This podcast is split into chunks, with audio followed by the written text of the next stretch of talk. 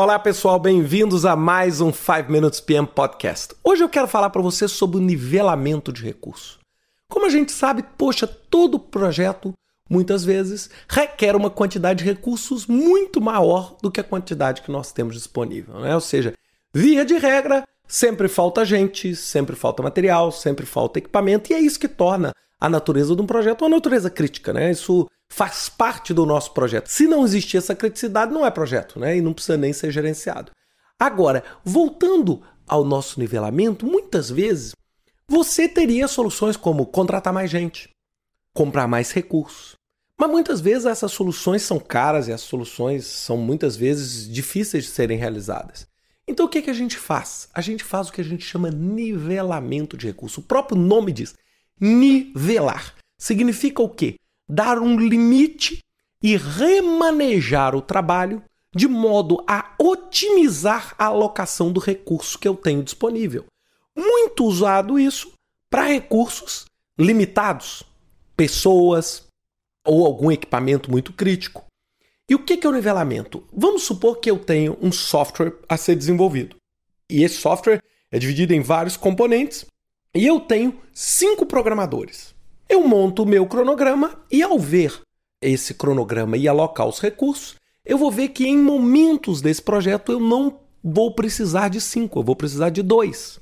Em outros momentos, eu vou precisar de 30 recursos. Mas eu só tenho cinco, então, ou seja, uma hora sobra, uma hora falta, uma hora sobra, uma hora falta. É como se a gente tivesse uma montanha com vales e topo, vale e topo. Então, o que é nivelar? Nivelar nada mais é do que fazer a terraplanagem. Significa pegar onde está sobrando terra, jogar no lugar onde está faltando terra. Muitas vezes a gente faz isso pelo computador. E isso é uma das coisas que me preocupa muito. Muita gente não sabe e não entende a lógica por trás disso. Muita gente vai lá no Microsoft Project, entra em ferramentas, redistribui recursos, aperta OK e não entende o que está por trás. Então, por trás está o quê?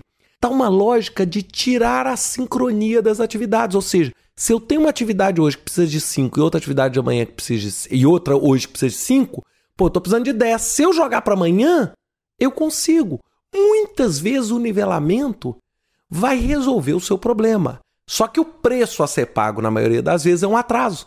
Porque você vai adiando as atividades, tirando esse sincronismo, tirando o paralelismo e vai naturalmente o quê? Empurrando seu projeto para frente. Se você conseguir nivelar os recursos do seu projeto sem atrasar o seu projeto, você está no paraíso. Você fez a solução mais inteligente de todas. Por quê? Porque muitas vezes você vai conseguir simplesmente administrar as pessoas, organizar o trabalho melhor e produzir o seu produto.